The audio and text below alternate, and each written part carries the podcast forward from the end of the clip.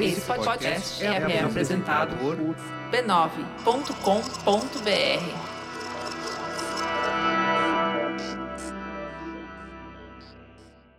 Eu tenho um recadinho para você. Está no ar o podcast Plenai, que traz histórias inspiradoras de pessoas reais. A ideia do podcast é que a jornada do outro nos ajude a entender o mundo e a nós mesmos. Escutar o outro pode ser a ponte para uma transformação pessoal. O podcast Plenai faz parte de uma plataforma de conteúdos em seis pilares: corpo, mente, espírito, relações, contexto e propósito. Você encontra o Plenai no seu streaming favorito. Vai conhecer. Podcast Plenai Histórias para refletir.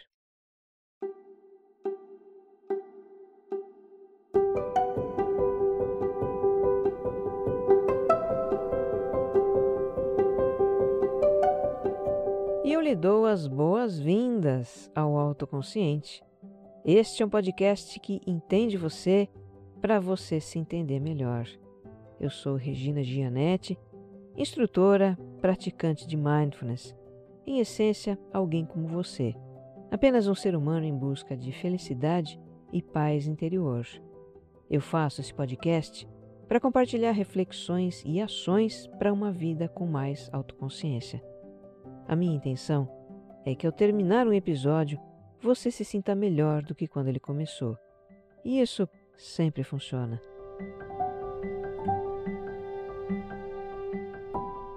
Guarde esta data, 20 de agosto, uma quinta-feira.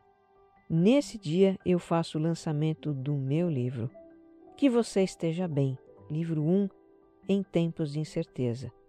Com o texto de 15 episódios do Autoconsciente, escolhidos para apoiar você nos desafios da sua vida. Vai ser um livro digital que você vai poder baixar no ato para o seu celular, seu notebook, o seu tablet.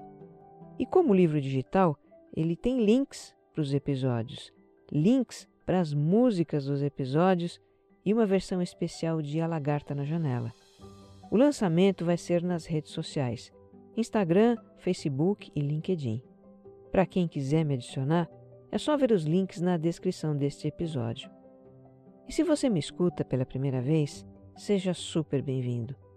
Eu te convido a escutar o episódio zero em que eu explico o propósito do podcast. O autoconsciente é serial. Os episódios têm uma sequência em que os temas vão se aprofundando. E se você gostar do que vai ouvir aqui, compartilha nas suas redes sociais e grupos de mensagens. Vamos espalhar boas vibrações por aí.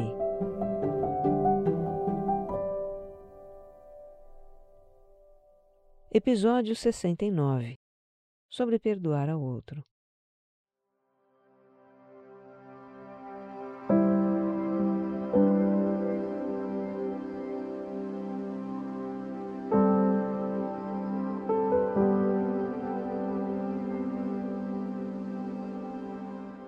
Esse episódio fecha uma trilogia do autoconsciente que começou com o episódio 67, sobre culpa. E uma vez que a gente fala sobre culpa, precisa depois falar sobre auto-perdão para nos libertar dessa culpa, não é? E se falamos sobre perdoar a nós mesmos, não podemos deixar de falar também sobre perdoar ao outro, porque afinal, a base do perdão a nós mesmos e o perdão ao outro é a mesma: o reconhecimento da nossa humanidade. E se você, como integrante dessa humanidade, assim como eu, se você se ressente pela dor que alguém lhe causou, eu quero logo de cara te deixar muito à vontade para escutar este episódio. Ele não vai fazer você se sentir culpado pelo ressentimento. Pelo contrário, a intenção aqui é ajudar você a lidar com isso. O perdão não deve ser visto como uma obrigação moral. A gente não pode ser obrigada a perdoar. Isso não funciona. O perdão é uma escolha que nós fazemos quando surge a intenção de soltar o ressentimento e quando estamos prontos para isso. Vamos abrir aspas aqui para uma fala. Quando você perdoa, torna-se livre para levar a sua vida em frente, para amadurecer, para deixar de ser uma vítima. Quando você perdoa, seu futuro é desatrelado do seu passado. Essa fala é do livro que eu escolhi para fundamentar a nossa conversa, O Livro do Perdão, de Desmond Tutu, religioso sul-africano que ganhou o Prêmio Nobel da Paz em 1984. Eu confesso que eu não tinha dado muita atenção para essa obra quando eu estava procurando referências sobre o perdão. Mas um ouvinte do podcast recomendou e eu resolvi dar uma olhada. E achei o livro muito bonito e autêntico. O reverendo Tuto é reconhecido como uma autoridade em perdão. Ele teve uma infância difícil, um pai alcoólatra e violento a quem perdoou. Por décadas sofreu e se indignou com a crueldade da segregação racial contra mulheres e homens negros na África do Sul. Se formou em teologia, chegou a arcebispo da Igreja Anglicana e foi um dos líderes do movimento que levou ao fim da segregação racial em seu país. Hoje ele está idoso e afastado da vida pública, mas continua defendendo a igualdade social de uma forma pacífica, com base na verdade e no perdão. O livro do perdão foi escrito pelo Desmond Tutu e por sua filha Mufo, e traz o que eles chamam de quádruplo caminho, um processo para perdoar que nós vamos conhecer aqui.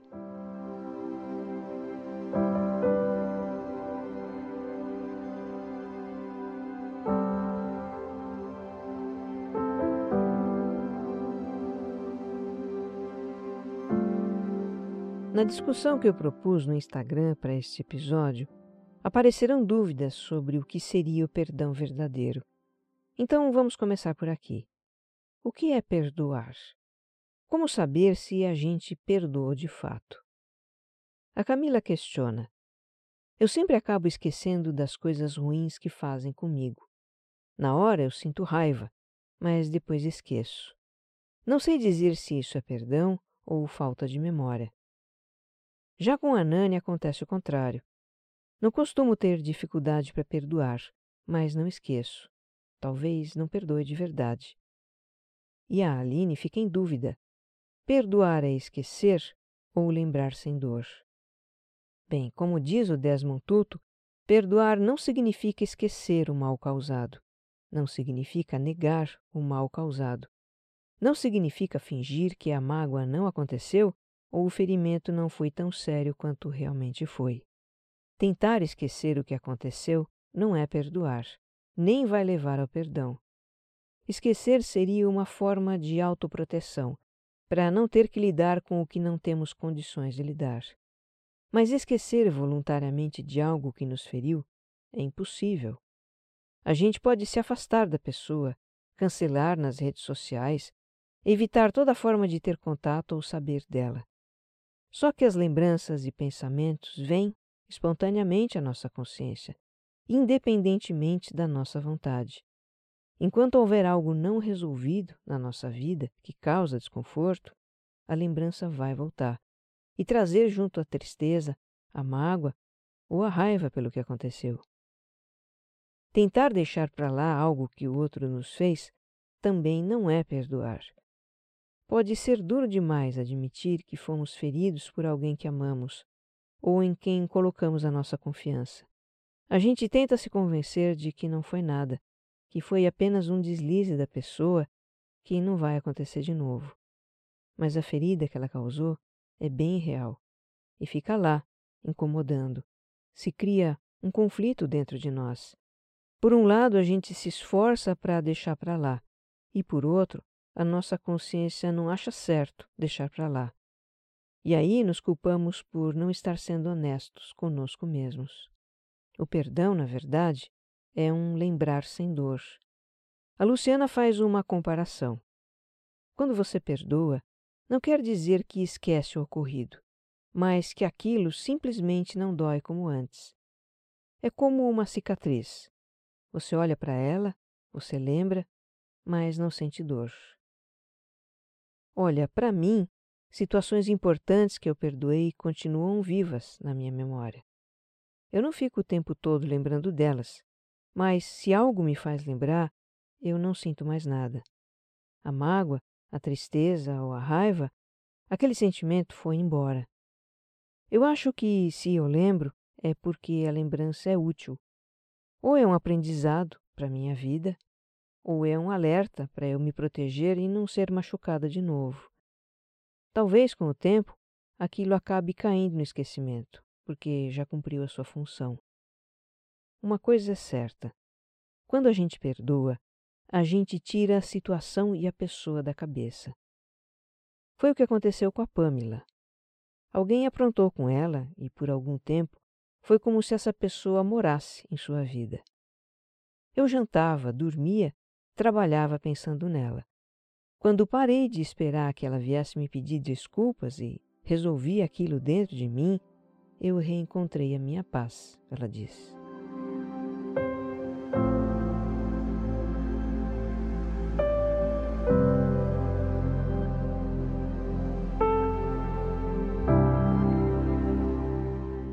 Outro ponto que a gente precisa discutir, que é a dificuldade em perdoar ou mesmo a recusa em perdoar.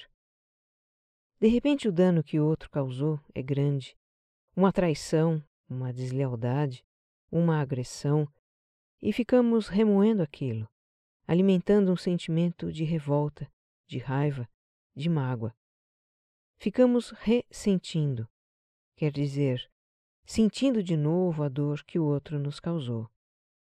Por isso é que se chama ressentimento. Ressentir. Sentir de novo. Agora, olhando sem julgamento para a dificuldade ou a recusa em perdoar, o que a gente vai encontrar não é um coração endurecido, não é um coração peludo, é um coração ferido. Quando alguém nos prejudica, nos agride, nos trai, nos ofende, é natural que isso provoque uma reação em nós. Uma reação de raiva, de indignação, de revolta, de desapontamento. Nós condenamos a atitude da pessoa, pensamos horrores dela, imaginamos formas de revidar. Mas, sob a superfície desses sentimentos e pensamentos, mergulhando mais profundamente em nós, vamos ouvir uma voz interna que diz: como ela pôde fazer isso comigo? E lá no âmago da nossa psique, vamos encontrar uma dor por ter sido feridos. E por que ficamos ressentindo o que outro nos fez? Olhando para dentro de mim, eu acho que o ressentimento é fruto de um inconformismo. É fruto de ficar remoendo a situação, tentando entender os porquês de a pessoa ter feito o que fez e enquanto ficamos remoendo, não é possível perdoar. O ressentimento também pode ser uma retaliação ao mal que o outro nos causou. Alimentar a raiva, a mágoa, os julgamentos e pensamentos negativos é uma forma de revidar, de punir a pessoa. Enquanto isso dura, está fora de questão perdoar. Essa possibilidade nem passa pela nossa cabeça. Há quem se recuse a perdoar por achar que o outro não merece. Há quem não se interessa em perdoar, porque o outro saiu da sua vida, então fim de papo. Não há o que dizer nesses casos. Nós somos livres para fazer escolhas e conviver com os bônus e ônus das nossas escolhas. Agora, se o ressentimento se torna um peso, um motivo de sofrimento para nós, precisamos fazer algo a respeito.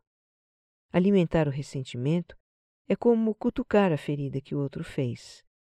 Ela continua aberta, nos lembrando que fomos machucados. E isso pode até trazer grandes dificuldades para a nossa vida. Foi o que se passou com a Josiane. Sofri muito na infância. Meu pai me batia, era machista e bebia. Sempre o culpei por minhas dificuldades, assim como a minha mãe. Eu pensava, como a minha mãe pode permitir que ele faça isso comigo? Aos 18 anos, desenvolvi síndrome de pânico. Tinha medo de tudo à minha volta. Mal conseguia dormir, tinha pesadelos constantes. Comecei a fazer terapia e descobri que carregar todo esse ressentimento causava muito mal ao meu corpo e à minha mente. Foram muitos anos com eventuais crises de pânico, dores no corpo e enxaquecas, entre outras coisas. Num dado momento, A Josiane compreendeu que somente ela poderia curar sua ferida. E o remédio era o perdão. No livro do perdão, tem um trecho que diz: Até conseguirmos perdoar, permanecemos trancados na nossa dor e barrados da possibilidade de encontrar a superação e a liberdade, barrados da possibilidade de ter paz.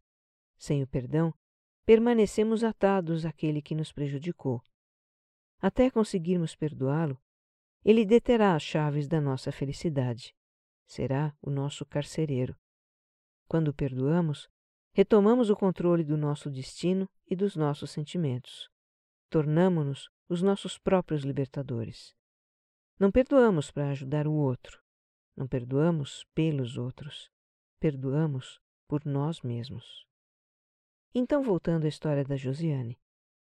Depois de tomar consciência do que o ressentimento estava produzindo na sua vida, ela se dispôs a perdoar. Mas era difícil deixar ir toda a dor que havia passado na infância. Um dia, ela conta, na palestra de um padre, ouvi que perdoar passa por entender que todos vivemos momentos sombrios. Esses momentos podem ser tão assustadores para a pessoa que, como forma de proteção, ela faz mal aos que estão ao seu redor. Ouvi que cada pessoa carrega uma história, que nem sempre é boa, e que não podemos condená-la por isso, diz a Josiane. A partir desse dia, ela entendeu qual era o caminho para o perdão e começou a fazê-lo. Muitos anos se passaram, ela hoje tem 31 e pode dizer com segurança que perdoou os pais. Todo aquele peso que eu carregava se esvaziou. Me sinto mais leve e mais saudável física e emocionalmente, ela diz.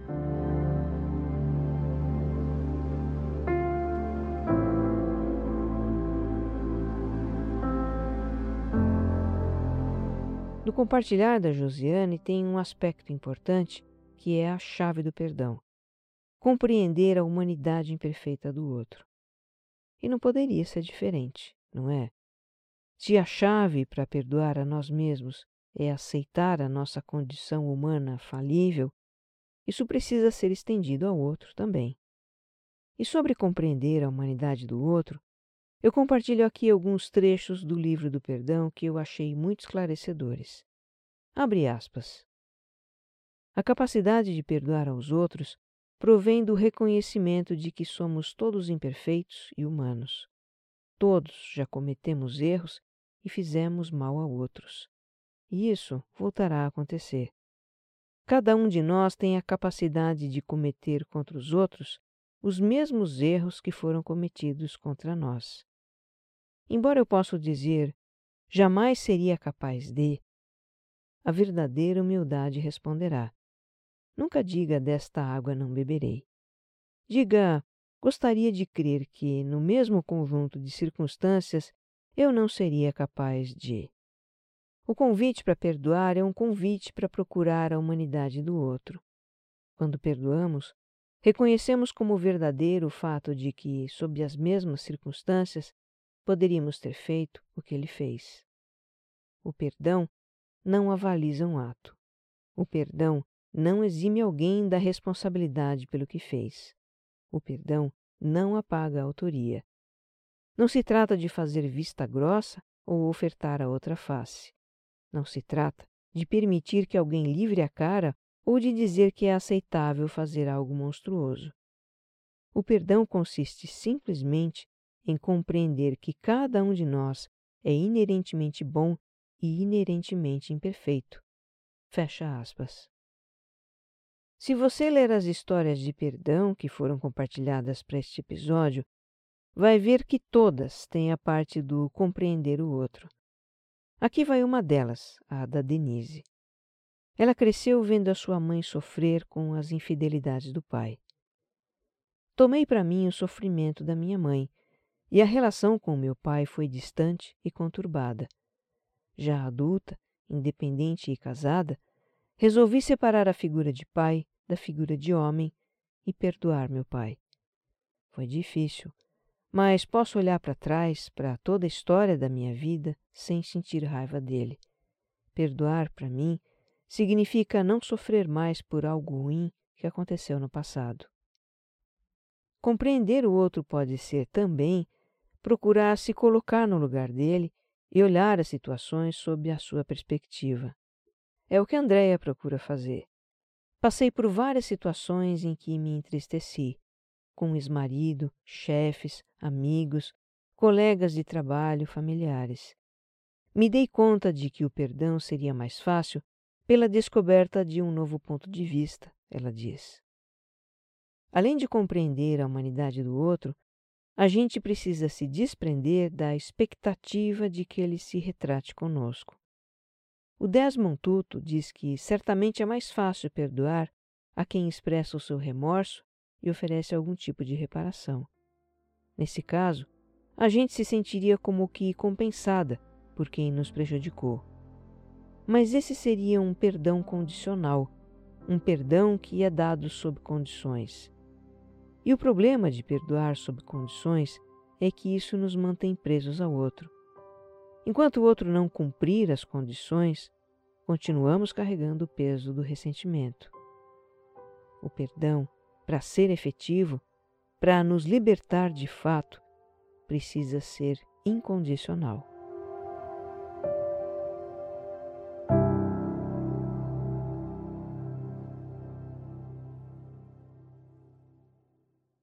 Vamos conhecer um pouquinho do quádruplo caminho, que é um processo de perdão que o Desmond Tutu propõe no livro dele.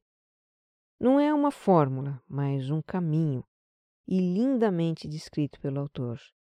Ele conta histórias de perdão, de traumas, de abuso, de violência e conta com muita compaixão. A minha intenção aqui é só apresentar esse caminho para você e, quem sabe, te inspirar a seguir. O processo começa com contar a história. A gente fala sobre o que aconteceu que nos feriu. Contar história, segundo Desmond Tutu, é o modo como a gente começa a resgatar a nossa dignidade perante nós mesmos. É o modo como começamos a recuperar o que nos foi tomado e a compreender e extrair sentido da nossa ferida. Ao contar a história, nós vamos resgatar a memória explícita dos acontecimentos. Quer dizer, os fatos de que a gente é capaz de se lembrar. Mas no processo de contar, que pode ser repetido várias vezes ao longo do tempo, vão emergindo também as memórias implícitas de detalhes com que a gente perdeu o contato. E isso tem um efeito psicológico muito importante de trazer tudo à tona, trazer para a luz, para que possa ser olhado, compreendido e curado. Para quem contar? Idealmente, para a pessoa que nos feriu. É importante que ela tenha consciência do que provocou em nós. E ela vai poder também contar o seu lado da história. Numa situação de perdão ideal, diz o livro, existe uma troca de histórias, uma conversa. Agora, é verdade que contar para a pessoa que nos feriu pode ser muito difícil. Quando a ferida é grande, é antiga, é profunda, é um poço de mágoa. Pode ser também que a pessoa esteja distante ou nem esteja mais viva. E nesses casos, tudo bem. Nós podemos contar para alguém íntimo, um amigo confidente, um terapeuta. O importante é recontar a história, quantas vezes for necessário, ao falar sobre o que aconteceu, certamente que a gente vai reviver os sentimentos. A dor, a tristeza, a raiva vêm com tudo, e é importante que venham. Por isso, o quádruplo caminho para o perdão fala em dar vazão à mágoa. É comum a gente tentar segurar os sentimentos, suprimir a mágoa, como se isso fosse capaz de fazê-la desaparecer. Mas não é o que acontece. Os sentimentos apenas ficam retidos, encapsulados, como que numa bolha que só aumenta com o passar do tempo. Por isso é tão comum as pessoas se referirem à mágoa como um peso. No caminho para o perdão, a gente se permite entrar em contato com os sentimentos, chorar, botar para fora. Isso é necessário para expurgar, para limpar a ferida. As partes de contar a história e dar vazão à mágoa vão levar um tempo. Quanto tempo, não dá para prever. É o tempo de que cada um de nós precisa, nem mais e nem menos. em algum momento, a gente se sente pronta para perdoar. E como se perdoa? Simplesmente dizendo: Eu te perdoo. A Denise, que perdoou o pai por ter sido infiel, ela espalhava um saco de feijão sobre a mesa e jogava grão por grão em uma bacia. E a cada grão ela dizia: Eu te perdoo, meu pai. Foram vários sacos de feijão. Pode ser que a gente precise repetir: Eu te perdoo muitas e muitas vezes. A cada vez que repetimos, algo vai mudando devagarinho dentro da gente. Ou pode ser que baste dizer: Eu te perdoo, olho no olho, uma só vez. Eu tive uma experiência assim com meu marido. Nós nos perdoamos por feridas que causamos um ao outro ao longo de anos. No dia seguinte de uma discussão que tivemos, nós nos sentamos no sofá, contamos as nossas histórias, choramos. Teve um momento em que ele me estendeu o braço e eu corri para abraçá-lo. Dissemos: Me perdoe, eu te perdoo. Nos perdoamos por anos naquele momento. Sabemos que o perdão aconteceu porque a sensação é de alívio. É uma sensação física realmente, de estar leve, de estar livre. Podemos lembrar do passado sem dor. É maravilhoso. E depois que o perdão é consumado, são duas as possibilidades: renovar o relacionamento ou abrir mão dele. Se temos uma história com a pessoa, se há amor, amizade, esse bem-querer é vivificado e o relacionamento sai fortalecido. A intimidade com o outro se aprofunda. Ou talvez o melhor seja abrir mão do relacionamento, nos afastar, para que cada um possa seguir seu caminho. E há amor também nessa escolha, porque nos libertamos, nós mesmos e o outro. No nível de consciência do nosso eu humano, talvez tenhamos nos fortalecido mas no nível de consciência do nosso eu divino, sabemos que servimos um ao outro. Olha, não é só com você que esses episódios do autoconsciente estão mexendo, viu? Comigo também, e você não imagina o quanto. E já que estamos fechando uma trilogia de episódios sobre culpa, perdoar a nós mesmos e perdoar ao outro, eu compartilho com você um filme que fala de tudo isso e é o mais bonito que eu conheço. É A Cabana. Título original The Shack, baseado no livro do escritor canadense William P. Young. É um filme repleto de simbolismos que a cada vez que a gente assiste percebe mais coisas e sai mais inspirada. E para encerrar, eu compartilho com você uma parábola do livro que eu mencionei no episódio passado, Conversando com Deus, do Neil Donald Walsh é a parábola A Pequena Alma e o Sol. Eu conto agora uma parte dela, um pouco resumida.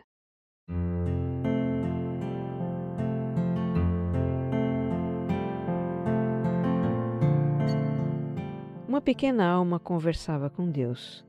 Ela estava muito contente porque havia descoberto que era luz, mas isso ainda não bastava. Ela queria sentir-se luz. Então Deus explicou que para ela se sentir luz, precisava estar cercada de escuridão. E disse: E quando estiver rodeada de escuridão, não levante o punho nem a voz para amaldiçoá-la, nem fique furiosa com ela. Seja a luz na escuridão. Então você saberá quem realmente é, e os outros também saberão. Deixe que a sua luz brilhe tanto que todos saibam como é ser especial mas lembre-se de que ser especial não quer dizer melhor. Todos são especiais, cada um à sua maneira. Só que muitos se esqueceram disso.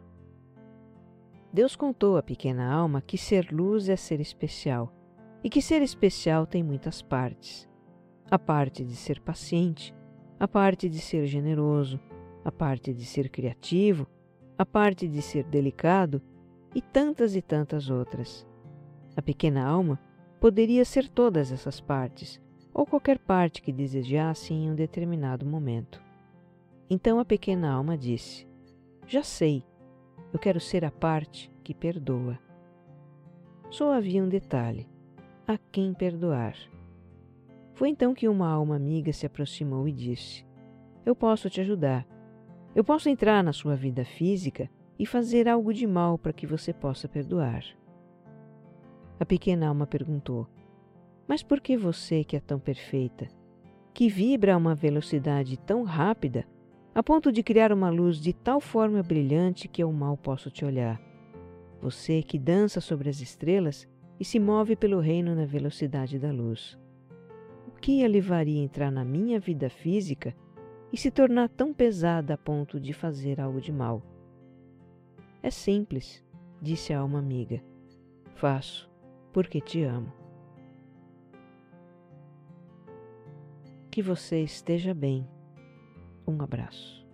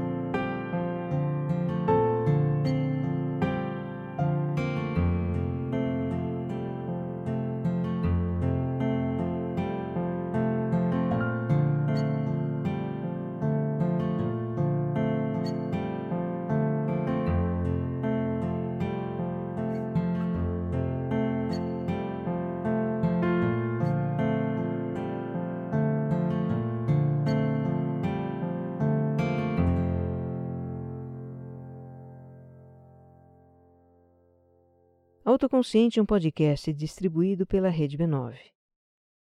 Roteiro e apresentação de Regina Gianetti. Edição de som e capas, Jéssica Correa.